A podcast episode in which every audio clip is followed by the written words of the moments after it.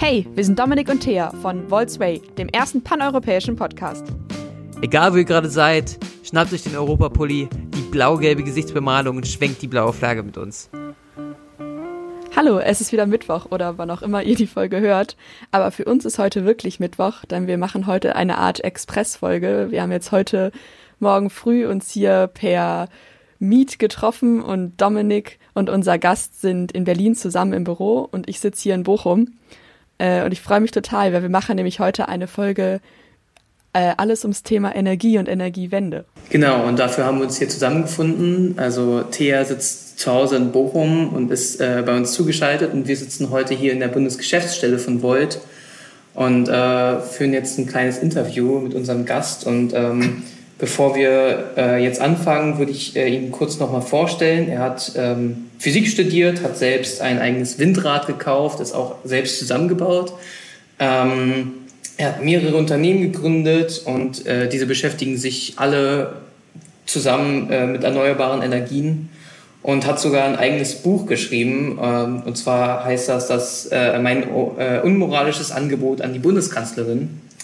Ähm, dort schlägt er vor, Unternehmensanteile an Energieunternehmen zu verschenken, ähm, wenn bis 2020 die Bundeskanzlerin schafft, äh, 100 Prozent äh, erneuerbare Energien hinzubekommen. Und ähm, damit wollen wir eigentlich gleich mal anfangen. Wie, wie, wie kam es zu diesem Buch? Matthias. Das ist eigentlich sehr einfach erklärt. Wir waren ähm, vor der Bundestagswahl im Jahr 2013 also ähnliche Situation wie heute.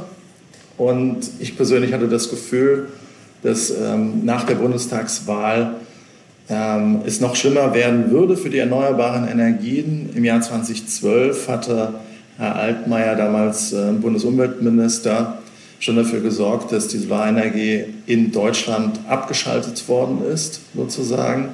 Ein Ausstieg aus der Solarenergie beschlossen worden ist. Und ähm, lange, also bevor man über den Kohleausstieg diskutiert hat, hat man beim Ausstieg aus der Solarenergie Fakten geschaffen, was für viele vielleicht jetzt erstmal ähm, unglaublich klingt, dass das so war, aber man hat eben in dieser Zeit über 100.000 Arbeitsplätze im Bereich ähm, erneuerbare Energien, speziell Solarenergie, vernichtet.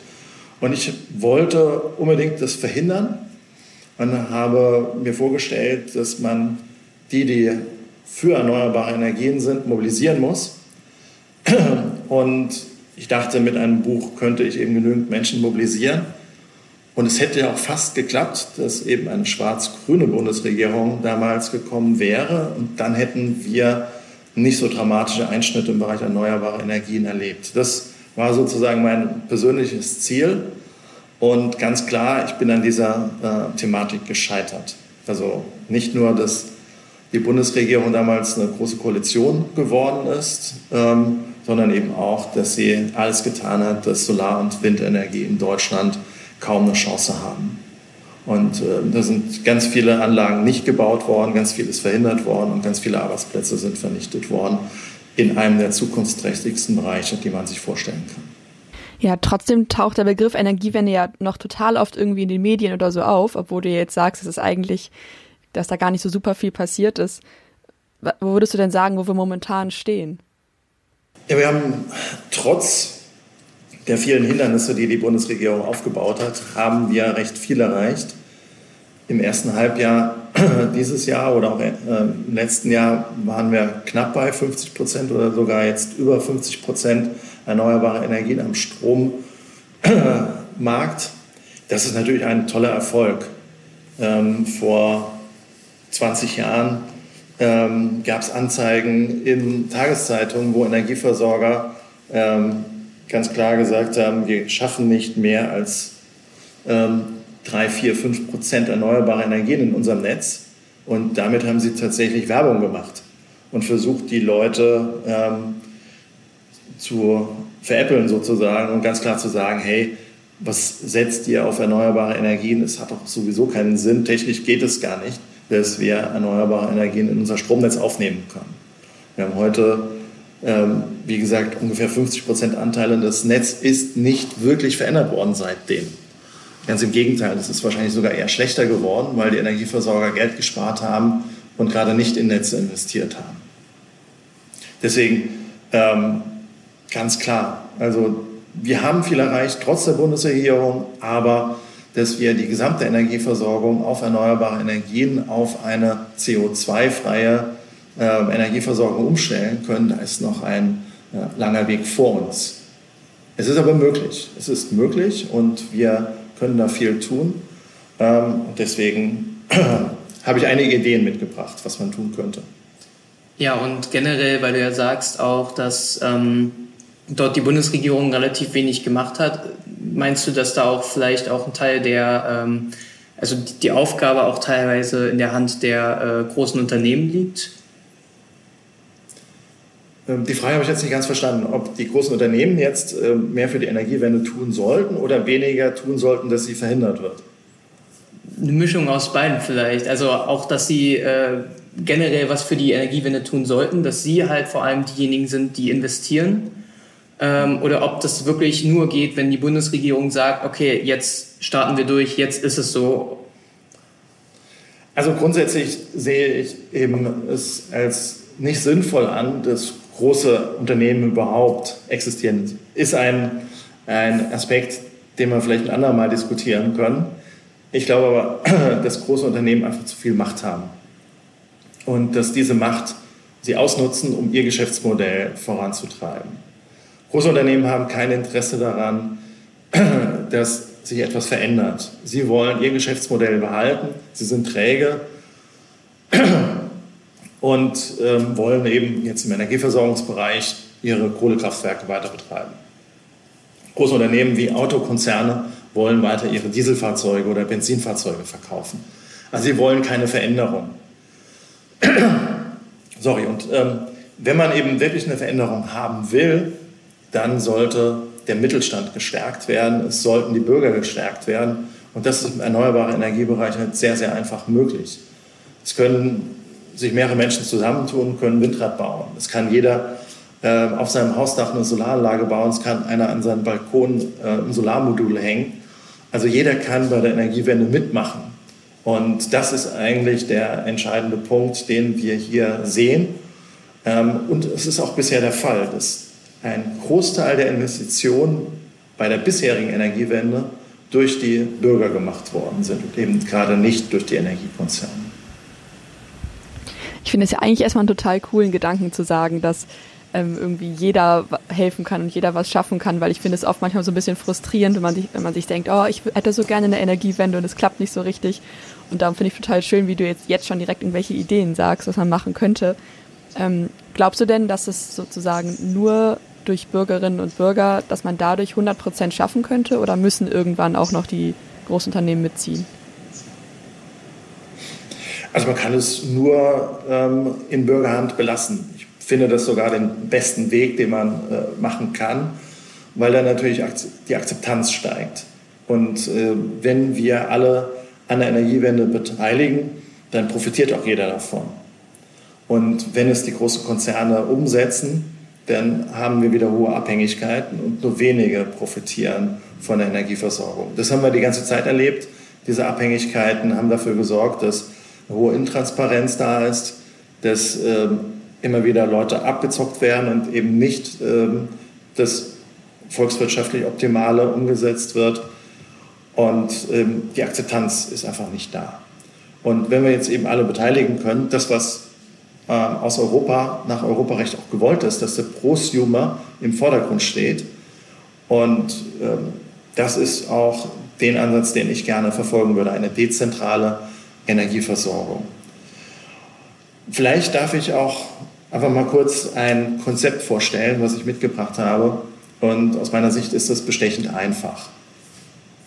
Es wird ja immer behauptet, dass es ein langer Weg sei, dass es total schwierig sei und äh, dass wir es nicht schaffen würden, sei zu teuer, äh, die Akzeptanz sei nicht da, wir hätten keine Speichersysteme und alles Mögliche, was an ähm, Gegenargumenten aufgezählt werden kann. Wahrscheinlich äh, weiß das fast jeder, weil eben die Lobbyarbeit der großen Energiekonzerne, der energieintensiven Industrie gepaart mit der Politik und eventuell ein paar Naturschützern gemeinsam eben genau diese Vorurteile halt äh, fördert. Aber es ist einfach. Aktuell haben wir in Deutschland ca. 30.000 Windräder. Diese 30.000 Windräder erzeugen pro Windrad etwa so viel Strom, wie 1000 Haushalte verbrauchen. Das sind 3500 Megawattstunden pro Jahr. Ein Haushalt verbraucht etwa 3500 Kilowattstunden. Also, wie gesagt, etwa 1000 Haushalte. Ein modernes Windrad, was man heute errichten kann und betreiben kann, produziert fünfmal so viel Strom als ein durchschnittliches Windrad. Wir haben heute etwa 20 Prozent Windstromanteil, sogar einen Ticken drüber. Das heißt, wenn wir moderne Windräder bauen würden, und die werden sogar auch in den nächsten zehn Jahren noch ein Stückchen besser, könnten wir sogar mehr Strom aus, alleine aus Windkraft produzieren, ähm, ohne dass wir mehr Windräder brauchen. Wir brauchen nur andere und auch am besten anders verteilt. Also einfaches ähm, Credo, was ich sage, ist, ähm, lass uns einfach in jeder Gemeinde, in jeder größeren Gemeinde drei Windräder bauen, in ganz Deutschland verteilt. Und damit sparen wir den Netzausbau. Wir haben sehr gleichmäßige Versorgung und äh, wir können mehr Strom aus, allein aus Windkraft produzieren, als wir brauchen. Das ist der erste Baustein. Damit haben wir natürlich noch keine Elektromobilität, damit haben wir noch keine Wärmeversorgung und noch keine Industrieversorgung mit entsprechend äh, Energie für Kohle- oder Stahlherstellung und so weiter. Deswegen brauchen wir natürlich noch viel mehr Strom. Es ist aber auch total einfach, Solarenergie damit zu kombinieren. Und Wind- und Solarenergie ergänzen sich super. Im Sommer haben wir natürlich deutlich mehr Solarstrom und im Winter haben wir viel mehr Wind, also viel mehr Windstrom. Und äh, in der Summe haben wir ungefähr ein Drittel Windstrom im Sommer, zwei Drittel Winter und bei Solarstrom genau umgekehrt. Also ergänzt sich eigentlich super. Wenn wir jetzt etwa 10 Prozent der versiegelten Fläche in Deutschland mit Solarmodulen belegen, können wir auch etwa 700, 600, 700 Gigawatt Photovoltaik bauen und damit ungefähr auch den Strombedarf theoretisch, also eine Gesamtsumme pro Jahr decken. Das heißt, wenn wir 30.000 Windräder bauen, moderne, wenn wir etwa ein Prozent der Fläche in Deutschland mit Solarmodulen belegen, können wir doppelt so viel Strom produzieren, wie wir verbrauchen. Damit können wir alle Sektoren abdecken. Und natürlich gibt es dann immer noch Zeiträume, wo wir zu wenig Strom haben. Aber es gibt vor allen Dingen ganz viele Zeiträume, wo wir zu viel Strom haben. Aber zu viel Strom ist gar nicht schlimm, weil wir mit dem Strom immer was anfangen können. Wir können zum Beispiel mit zu viel Strom ähm, können wir Batterien laden. Wir können ähm, Kühlhäuser äh, tiefer runterkühlen. Wir können in dem Moment die Häuser mehr runterkühlen. Wir können Produktion mehr starten, also etwas mehr produzieren zu Zeiten, wo wir mehr Wind oder Sonne zur Verfügung haben. Wir können Wasserstoff produzieren in dieser Zeit. Also es gibt ganz viele Möglichkeiten und ein ganz einfacher Prozess, der bisher in Deutschland so im großen Stil noch nicht erlaubt ist. Das ist ein Unding. Das, was Dänemark schon ähm, sehr super vormacht, dass wir Strom in Wärme umwandeln. Das ist das Einfachste und Schnellste, was man tun kann. Und Wärme kann man auch nochmal einfacher speichern, weil man Wasser damit erhitzen kann. Also man kann einfach mit Strom Wasser erhitzen und das warme Wasser speichern. Total einfach und easy durchführbar. Das heißt, man kann ganz viel Öl und Gas in dem Moment ersetzen, wenn wir zu viel Wind und äh, Solarstrom haben. Also wir können die Heizung abschalten. Und damit haben wir eigentlich nie ein Problem, wenn wir zu viel Strom haben. Nur die wenigen Zeiten, also wenn wir jetzt einfach doppelt so viel Wind- und Solarstrom produzieren, als wir eigentlich brauchen, und dann sind die Zeiten, wo wir zu wenig Wind- und Sonnenstrom zur Verfügung haben, eben Winter nur gegeben, zu ganz wenigen Zeiten, wenige hundert Stunden im Jahr. Und da gibt es eine einfache Lösung, die schon seit über 100 Jahren existiert. Wir nutzen Blockheizkraftwerke oder Brennstoffzellen. Blockheizkraftwerk ist nichts anderes als ein Automotor zum Beispiel, einen Automotor, der eine Lichtmaschine antreibt. Und wir haben in Deutschland 50 Millionen Automotoren. Also im Prinzip müssten wir den Verbrennungsmotor aus dem Auto rausnehmen, irgendwo in Häuser, Schwimmbäder, größere Betriebe reinstellen und nur zu den Zeiten, wo wir zu wenig Wind und Sonne haben, dann betreiben.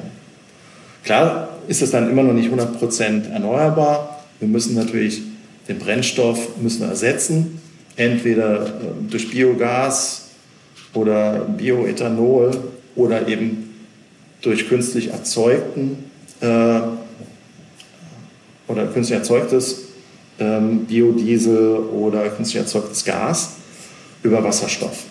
Das ist ähm, auch möglich, ist aber nicht sehr effizient und deswegen ähm, eben auch aus meiner Sicht nur begrenzt möglich. Aber solche Blockheizkraftwerke sind genauso, wie man jetzt ein Auto einfach per Schalter und heute geht es ja Start-Stopp-Automatik an, an der Ampel. Also geht sozusagen auf Knopfdruck, total easy, von 0 auf 100, von wenig Gas bis viel Gas. Ist es machbar? Man kann mehrere ähm, Blockheizkraftwerke kaskadieren, kann sie nebeneinander stellen. Also total einfach. Also Energiewende heißt für mich, wir haben in jeder Gemeinde drei Windräder. Wir nutzen ein Prozent der Fläche in Deutschland, vornehmlich versiegelte Fläche, ähm, für Solarenergie. Und wir kombinieren das eben geschickt, dass wir zu viel Energie auch gut verbrauchen können oder speichern können. Und wenn dann eben mal ein Zeitraum im Winter zur Verfügung steht, wo beides nicht mehr da ist, dann nutzen wir Blockheizkraftwerke. Und die Blockheizkraftwerke stellen wir da auf, wo eben nicht nur Strom gebraucht wird, sondern auch Wärme gebraucht wird.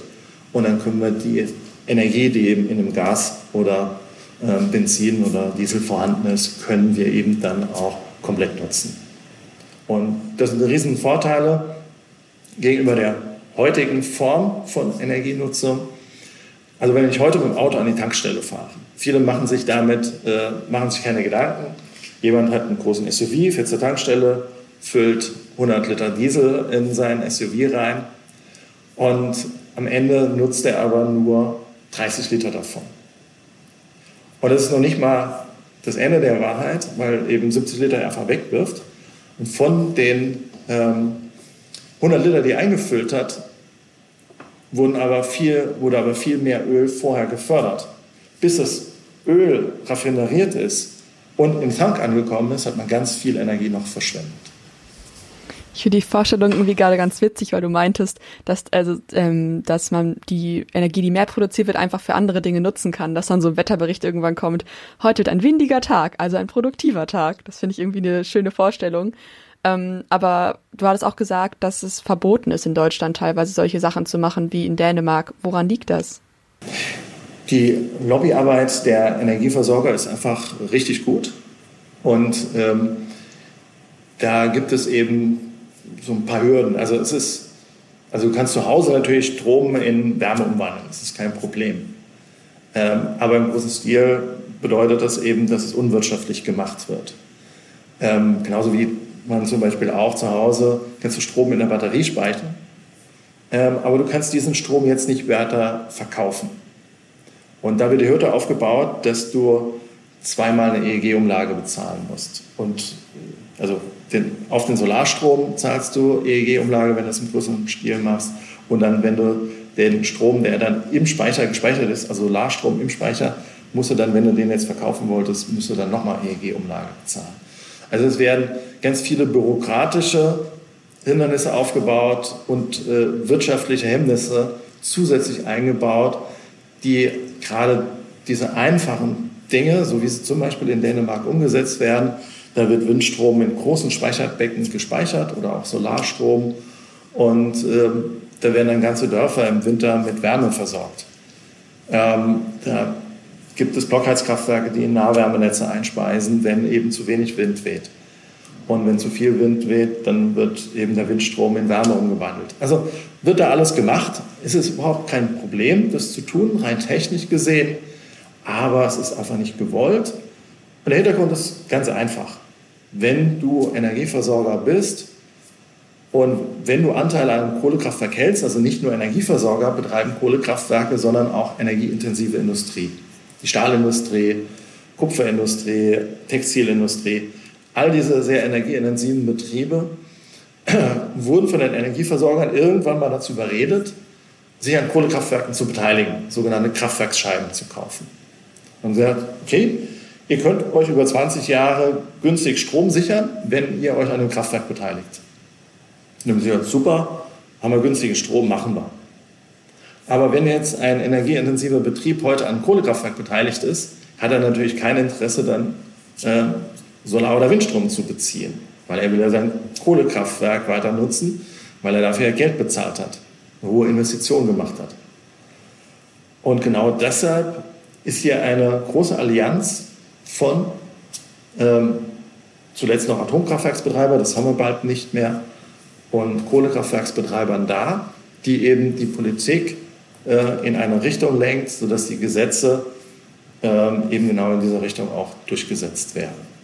Und da gibt es ganz viele Beispiele, ähm, wie die Politik eben Gesetze gemacht hat, beziehungsweise vorgeschrieben bekommen hat von ähm, dieser Lobby, sodass es eben äh, ganz schwierig ist für ähm, kleinere erneuerbare Energiebetreiber hier vernünftig ähm, was umsetzen zu können.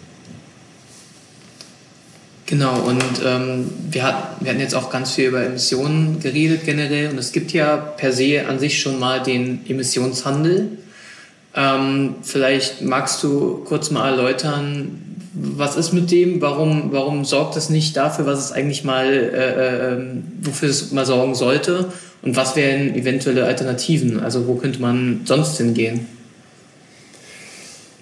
Ja, der Emissionshandel ist ja von der Idee her erstmal bestechend einfach.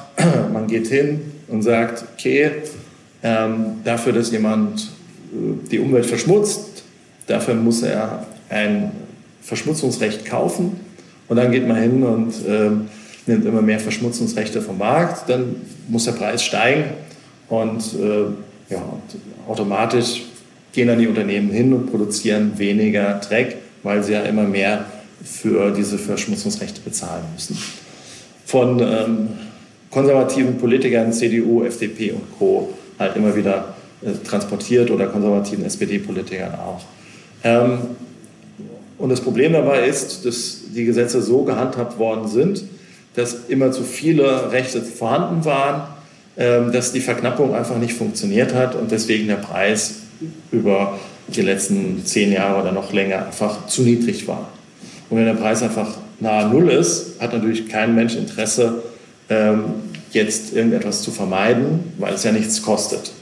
Und äh, solange eben hier die Gesetze nicht so gemacht werden, dass tatsächlich dieser Emissionshandel funktionieren würde, ähm, kann er natürlich auch keine Wirkung entfalten. Und meiner Meinung nach ist ähm, dieses System sowieso auch von Anfang an zum Scheitern verurteilt gewesen, weil einfach zu viele Schlupflöcher da waren, zu viele Möglichkeiten, Dinge dann zu verändern und es dann einfach nicht da war. Deswegen äh, aus meiner Sicht muss ganz klar CO2 besteuert werden. Es ist eben Dreck, den man wegwirft und dieser Dreck sorgt dafür, dass unsere Erde zerstört wird. Und wenn man unsere Lebensgrundlage zerstört, muss man dafür Geld bezahlen. Und wenn man etwas tut, was unsere Lebensgrundlage erhält, dann äh, muss man dafür belohnt werden. Das ist ganz klar. Also ähm, das sind aus meiner Sicht die zwei Extreme. Und selbstverständlich kann man sowas auch sozial gerecht umsetzen. Das ist überhaupt kein Problem. Und ähm, ich kann nur lachen, wenn ein Herr Lindner plötzlich von sozialer Gerechtigkeit anfängt und im Fernsehen dann darüber schwadroniert, ähm, dass jetzt plötzlich der Pendler nicht mehr zu seiner Arbeitsstelle fahren kann, weil äh, das Benzin dann 5 Cent teurer geworden ist. Also die Schwankungen am Benzinmarkt sind viel zu hoch, als dass so eine kleine CO2-Steuer bisher überhaupt dem Pendler irgendwas ausmachen würde. Es wird hochstilisiert. Wenn er soziale Gerechtigkeit wollte, hätte er tausend andere Möglichkeiten, was zu tun. Ein kleines Beispiel mal ähm, aus dem Energiebereich. Ähm, gerade arme Menschen, die eben sich Probleme haben, den Strom ähm, zu bezahlen, die haben oft nicht die Möglichkeit, überhaupt ihren Energieversorger zu wechseln, weil ihre Bonität nicht ausreichend ist, um dann beim Anbieter Strom zu beziehen, der ihnen dann äh, vielleicht 200, 300 Euro im Jahr spart. Deswegen müssen sie im Grundversorgungstarif bleiben. Und der Grundversorgungstarif ist immer eben wesentlich teurer als der normale Tarif. Und wenn man dann über Vergleichsportale schauen würde, würde man nochmal deutlich Geld sparen können. Und die wirklich armen Leute die können den Energieversorger gar nicht wechseln. Und das gehört aus meiner Sicht einfach abgeschafft. Wenn der Herr Lindner sich wirklich für soziale Ungerechtigkeit irgendwie interessieren würde, dann würde er hingehen und würde diesen Grundversorgungstarif einfach mal abschaffen. Und jedem die Möglichkeit geben, dass er eben äh, den günstigsten Stromanbieter wählen kann und da einfach nochmal deutlich für mehr Wettbewerb sorgen. Also auch Transparenz ist nicht wirklich gegeben, die Stromrechnungen sind viel zu teuer. Also da kann man ganz, ganz viel machen. Und ähm, deshalb CO2-Bepreisung ganz klar übersteuern und dann auch passiv, sodass sie eine Auswirkung haben. Es ist ja ausgerechnet worden, dass wir irgendwo knapp bei 200 Euro pro Tonne liegen. Und jetzt äh, wird mit wenigen Euro angefangen. Das ist halt viel zu wenig. Also man müsste da gleich viel höher einsteigen, eher bei 50 bis 100 Euro, ähm, um da wirklich auch einen Effekt zu bewirken. Und dann lieber gucken, wo soziale Ungerechtigkeit da ist, um ähm, dann an anderer Stelle dem entgegenzuwirken und einfach Dinge zu belohnen, die umweltfreundlich sind. Da könnte man zum Beispiel bei elektrisch fahren, ÖPNV und so weiter, könnte man hingehen und das halt auch wesentlich billiger machen. Ähm, ja, bei elektrisch fahren, da gibt's, ich meine, da ist natürlich das Thema E-Auto ganz groß. Glaubst du denn, ist es jetzt schon sinnvoll, so viel in E-Autos zu investieren? Also bevor es in dem Sinne eine Energiewende gegeben hat, weil momentan könnte man ja sagen, man tankt die Autos ja auch mit dem schlechten Strom. Da gibt es ganz, ganz viele Studien dazu, ähm, was jetzt genau wie besser ist in dem heutigen Strommix oder nicht. Aber selbst in einem heutigen Strommix ist man mit einem kleinen Elektroauto um Welten besser, als wenn man vergleichsweise einen kleinen Verbrenner kauft. Und deswegen lohnt es sich heute schon auch in kleine Elektroautos tatsächlich äh, zu investieren bzw. solche zu kaufen. Und natürlich werden wir immer besser. Selbstverständlich, ähm, das, was immer wieder hervorgebracht wird, dass so gesagt wird, wir nehmen den heutigen Energiemix und sagen, okay, wenn wir jetzt alle Elektroautos äh, heute sofort umstellen könnten bei dem heutigen Energiemix, dann würde uns das natürlich jetzt nicht so viel ähm, CO2-Ersparnis bringen, wie wenn wir gleichzeitig die erneuerbaren Energien mit ausbauen. Und da muss man eins wissen, um unseren ganzen Fuhrpark in Deutschland zu elektrifizieren, bräuchten wir irgendwo zwischen 15 und 20 Prozent mehr Strombedarf. Oder der Strombedarf würde nur um etwa 15 bis 20 Prozent steigen. Das ist nicht wirklich viel. Und wie ich vorhin schon gesagt habe, mit modernen Windrädern ähm, wir könnten etwa mit 5000 zusätzlichen Windrädern oder sagen wir zweieinhalbtausend Windräder und entsprechend, ähm, entsprechend Solarpanels gebaut, könnten wir den ganzen äh, Fuhrpark in Deutschland auf Elektromobilität umstellen. Das ist nicht wirklich viel. Und wenn man jetzt sagen würde, okay, wir betrachten jetzt nur diesen Fall, dann müssten wir in den nächsten zehn Jahren 5000 Windräder bauen. Und das hört sich jetzt nicht so viel an. 500 neue Windräder pro Jahr äh, ist dann äh, eigentlich total easy machbar. Und deswegen aus meiner Sicht auf jeden Fall. Und ähm, es wird ja auch immer darüber diskutiert, ähm, oder ne, einen Punkt möchte ich noch einschieben. Eine Diskussion, die, die ich zum Haare raufen finde, äh, und vollkommen an der Sache vorbei, dass eben immer gesagt wird, ja, ist denn Elektroauto wirklich viel besser? Und da gibt es doch den Kobaltabbau, da werden, äh, wird Kinderarbeit genutzt. Und äh, Lithiumabbau in der Atacama-Wüste ist jetzt auch nicht so umweltfreundlich. Batterieherstellung in der Summe, da gibt es auch Dinge, die, die beachtet werden müssen, hoher Wasserverbrauch und so weiter. Also die Batterieherstellung ist nicht umweltfreundlich. Und ganz klar, wenn wir eine Autofahrt vermeiden können, zu Fuß, mit dem Fahrrad oder öffentlichen Verkehrsmittel, ähm, was als Alternative dasteht, dann bitte macht das. Aber wir werden jetzt nicht es schaffen, komplett ohne Auto auszukommen. Und deswegen ist jedes Elektroauto auf jeden Fall viel besser als ein Verbrennerfahrzeug. Und aus meiner Sicht müssten wir sofort alle Verbrennerfahrzeuge eben dann abschaffen. Wir müssen sofort eben komplett nur noch Elektrofahrzeuge bauen. Und was mich eben an der ganzen Diskussion stört, weil die Benzinherstellung und die Herstellung von normalen Autos eben viel, viel umweltschädlicher ist. Öl in Nigeria gewonnen, Ölsande in Kanada gewonnen, das Fracking in den USA, Öl im Golf von Mexiko mit riesigen Lecks. Überall verseuchen wir die Umwelt, machen ganze Landstriche zu Mondlandschaften, machen ganz, ganz viel kaputt. Vor Ort die Menschen werden äh, ausgebeutet, werden unterdrückt. Ähm, es gibt wenige Despoten, die vor Ort dann viel Geld verdienen, alle anderen ähm, werden unterdrückt. Also es ist ein System der Ausbeutung, der Unterdrückung, der Umweltzerstörung und die Tankerunglücke noch gar nicht äh, mit eingezählt, CO2-Ausstoß und so weiter. Also wir machen ganz, ganz viel kaputt, wenn wir weiter äh, Benzin- und Dieselautos fahren. Und deswegen müssen wir so schnell als möglich auf Elektromobilität umsteigen. Ja, und da, dazu kommt ja aber, also was jetzt so eventuell ein Gegenargument sein könnte, ist ja, dass man dann aber nicht sagen darf, okay, die einen machen es auch, deswegen dürfen wir die Umwelt auch verpesten. Das wäre ein bisschen un, äh, un, also ein bisschen dumm, sage ich mal, das jetzt einfach so jetzt aus, ja, ja. auszusagen. Ähm, aber ähm, es heißt ja nicht, dass momentan, wenn, wenn momentan die äh, ähm, Batterietechnologie bei Lithium ist oder bei Kobalt oder ähnliches, heißt ja nicht, dass es die letzte Batterietechnologie ist, die jemals existieren wird. Also es gibt ja immer weiter, äh, äh, immer weitere Forschung dazu. Was ist die nächstbessere Batterieforschung? Und dazu gehört halt nicht nur, sich festzusetzen, jetzt wir bleiben bei Lithium, sondern auch zu expandieren und zu schauen, wo können wir sonst noch hingehen. Ja, also Lithium ist jetzt gar nicht so schlimm. Kobalt ist eher ein Element, was wir nicht so viel verbrauchen sollten. Aber es gab Kobaltnutzung schon bevor wir Elektroautos gefahren sind. Ähm, und im Laptop hat das keinen Menschen gestört oder bei anderen Elektrogeräten.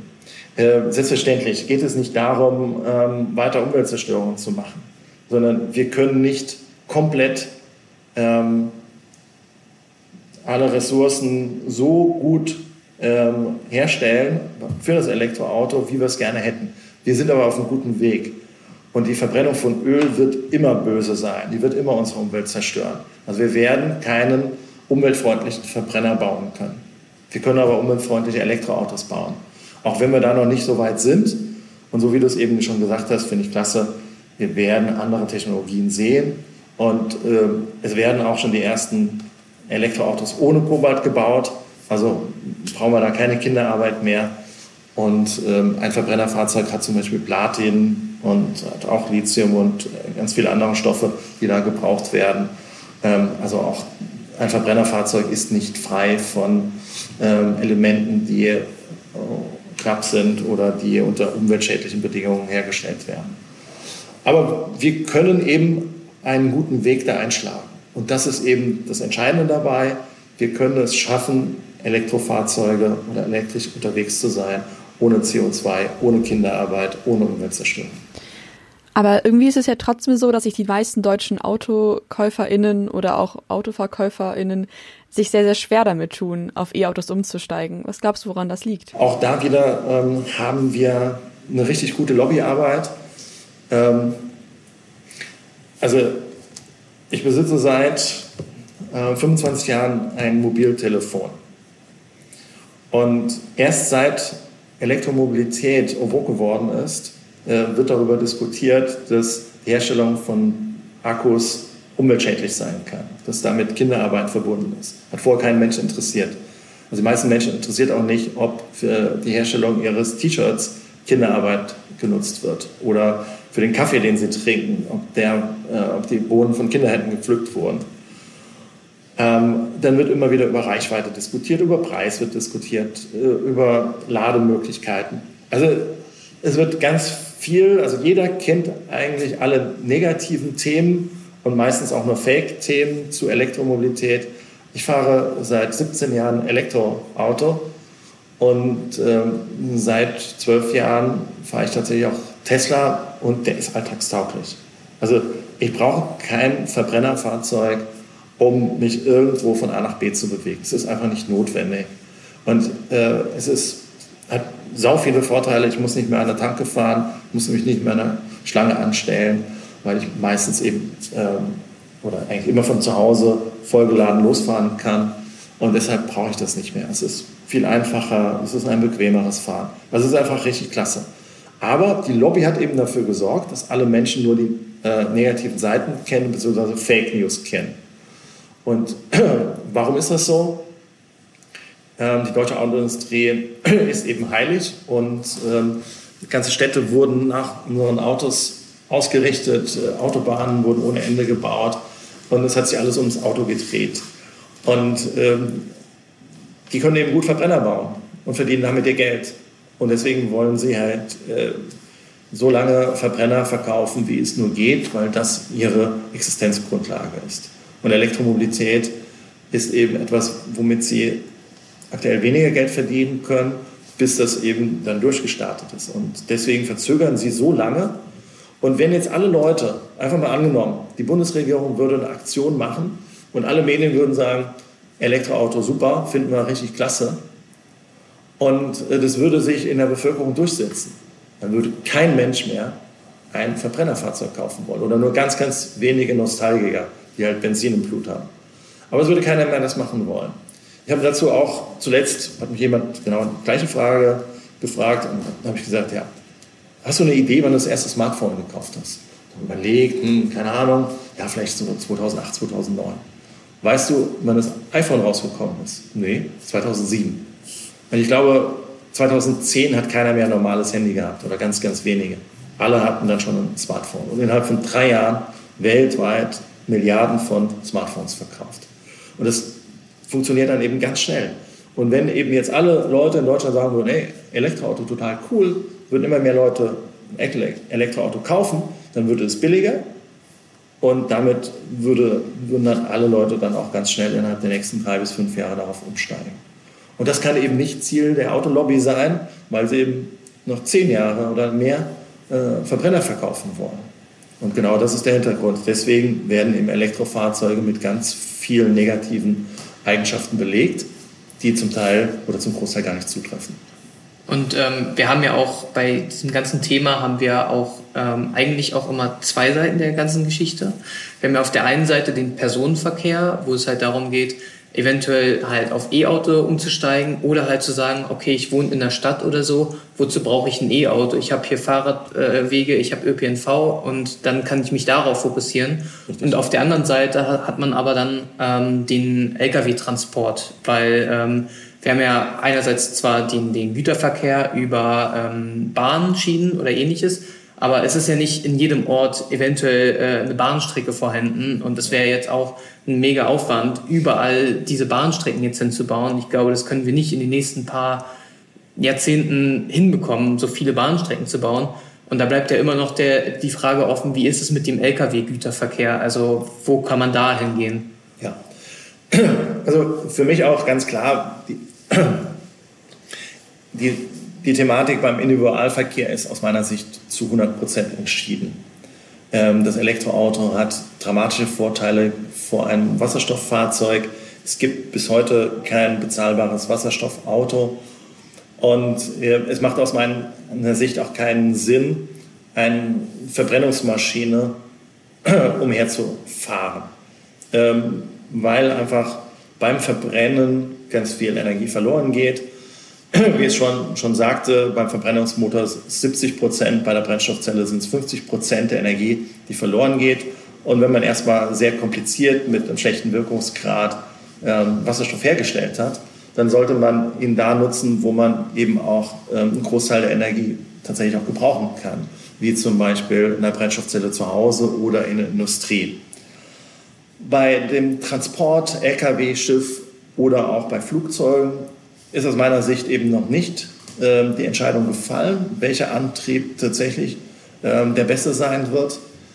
Aber auch da äh, bin ich der Überzeugung, dass wir ähm, oder dass die Batterie da noch den Kampf nicht verloren hat gegen das Wasserstofffahrzeug, dass es durchaus möglich sein kann, wenn die Batterieforschung weitergeht. Habe ich gerade gestern einen Artikel gelesen, ähm, dass jetzt mit neuen Anoden mit sogenannten weichen Anoden, mit Polymeren versetzt, ähm, eine deutlich höhere Energiedichte nochmal möglich ist.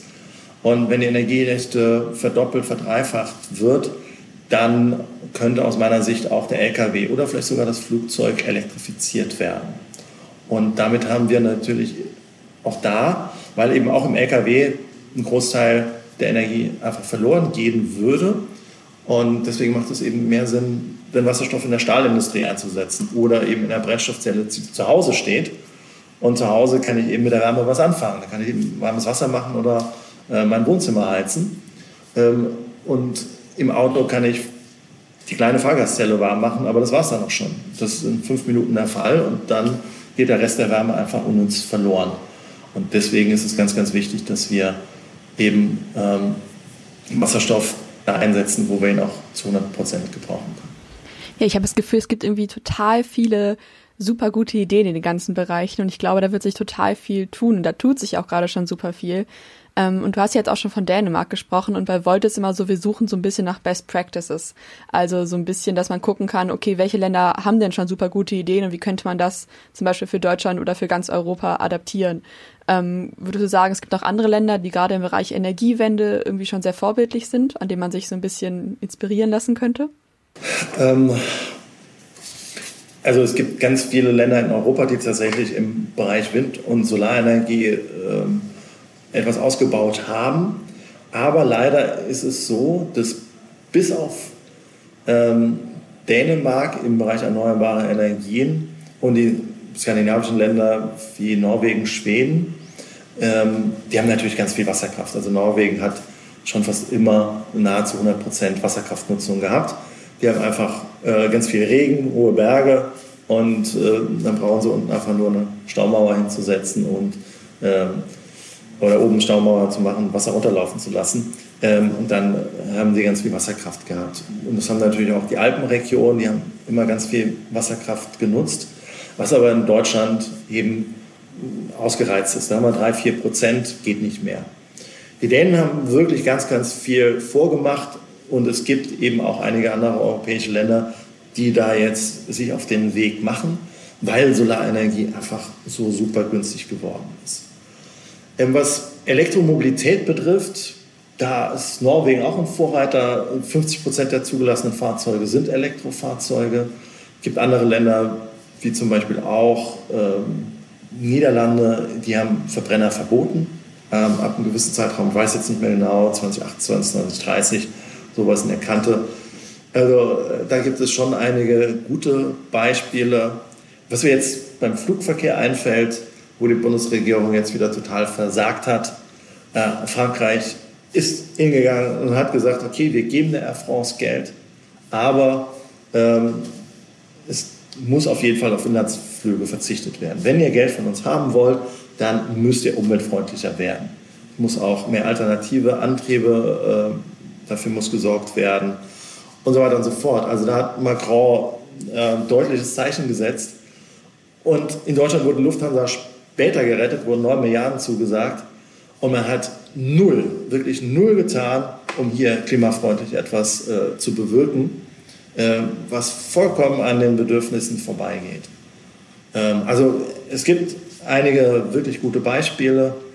Ähm, und wie ich es vorhin auch schon gesagt habe, es gibt eine EU-rechtliche Vorgabe, dass der Prosumer mehr im Mittelpunkt stehen soll. Und Deutschland hat die Gesetze da noch nicht ähm, angepasst.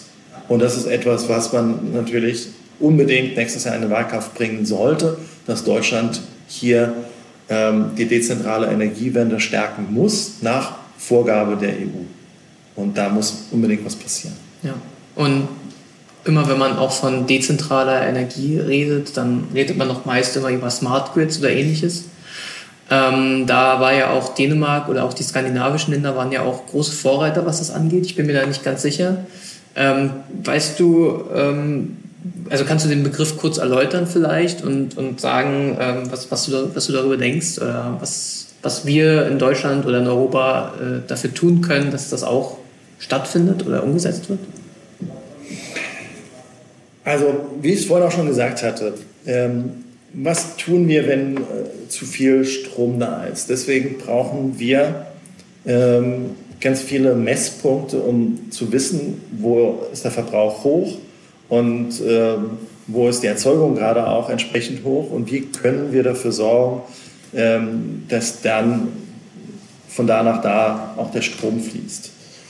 Und wir können zum Beispiel eben auch in Haushalten, äh, und das sollte auch schon längst eigentlich umgesetzt sein, ist aber nicht gemacht worden, dass wir äh, smarte Zähler halt einbauen. Und mit, äh, mit smarten Zählern, ähm, digitale Zähler, die eben sehen, wie hoch ist jetzt aktuell der Verbrauch. Und wenn man eben weiß, was für Geräte sind im Haushalt angeschlossen, ähm, wenn irgendwo 10 Watt dazukommt, dann ist vielleicht eine Sparbirne, das ist ein Licht oder sowas, was eingeschaltet wird. Wenn es 1 kW ist oder 1,5 kW, ist es vielleicht ein Föhn, der eingeschaltet wird oder ein Staubsauger.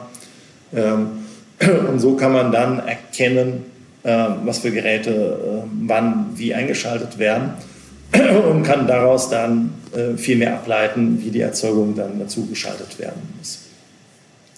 Und da gibt es natürlich viele Möglichkeiten, wie man Erzeugung und Verbrauch miteinander in Einklang bringen kann. Zum Beispiel, dass halt ein Kühlhaus dann gekühlt wird, wenn die Sonne besonders scheint ähm, und eben tagsüber dann mehr gekühlt wird und nachts eben die Kühlung ausgeschaltet wird. Das ist ein Beispiel, wo wir eben äh, mit smarter Technologie was tun können. Oder aber es könnte sein, dass man eben die Waschmaschine voll macht und sich dann startet, wenn mittags um 12 die Sonne halt besonders gut scheint.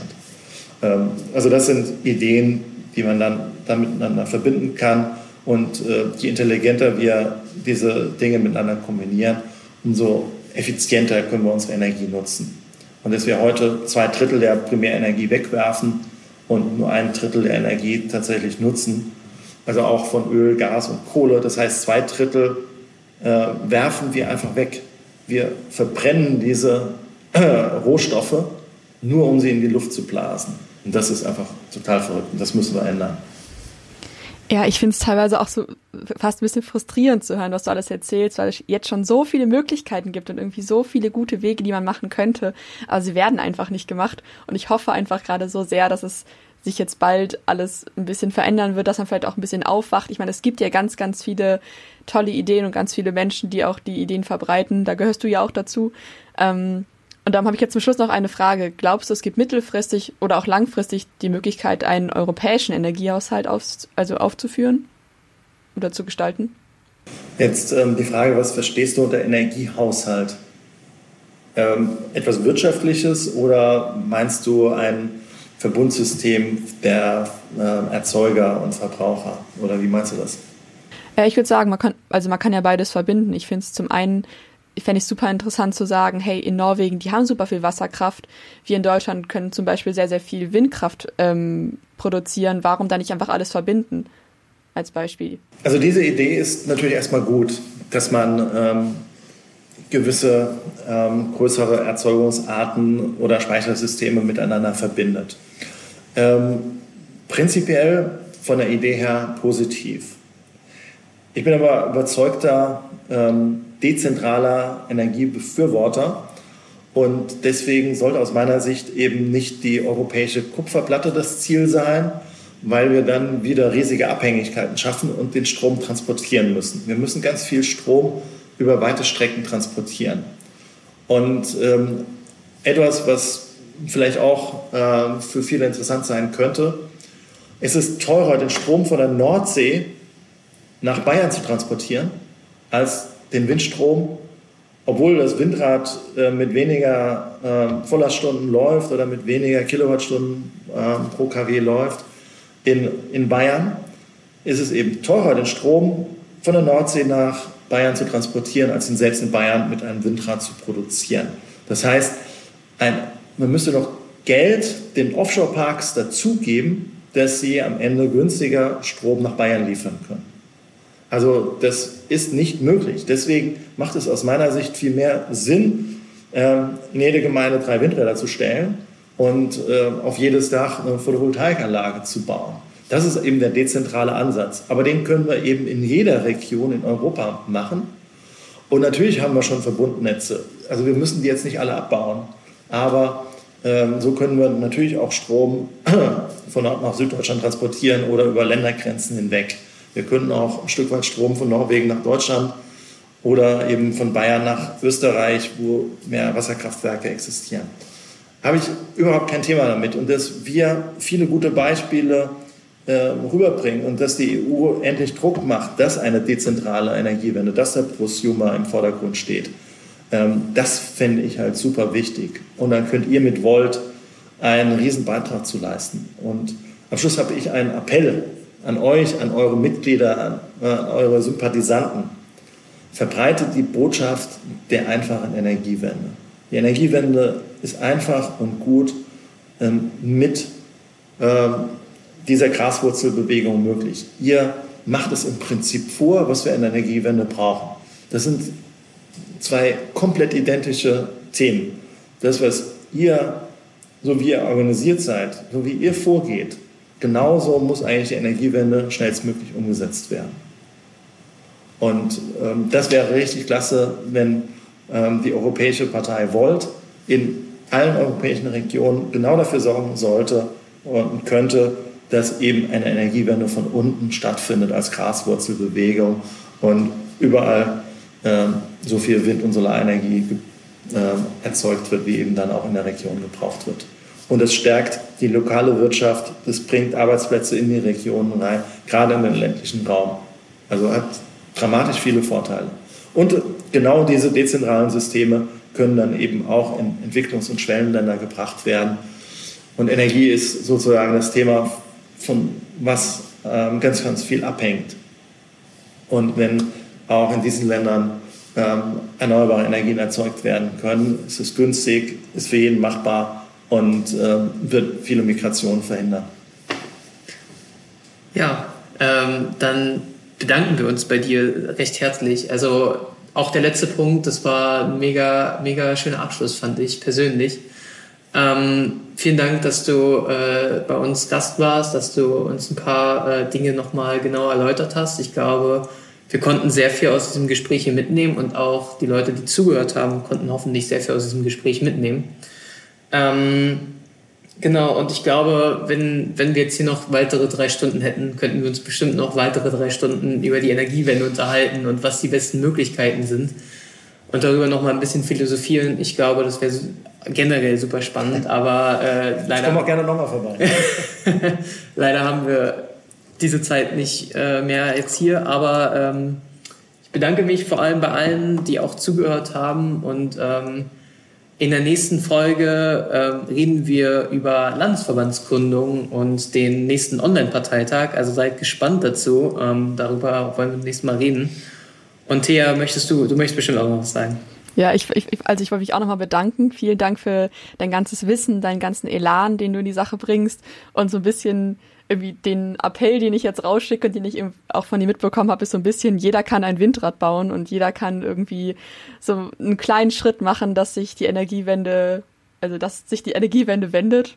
Super Wortspiel. auf jeden Fall vielen, vielen Dank an dich, Matthias, und natürlich auch vielen Dank an alle Menschen, die zugehört haben. Ich freue mich auch schon sehr auf die nächste Folge, aber ich bin erstmal sehr, sehr stolz darauf, was jetzt hier gerade alles in den letzten knapp, in der letzten knappen Stunde ähm, an tollen Ideen gekommen ist. Danke fürs Zuhören und schreibt uns gerne über unsere Social Media Kanäle oder podcast at Und denkt dran, vote Volt!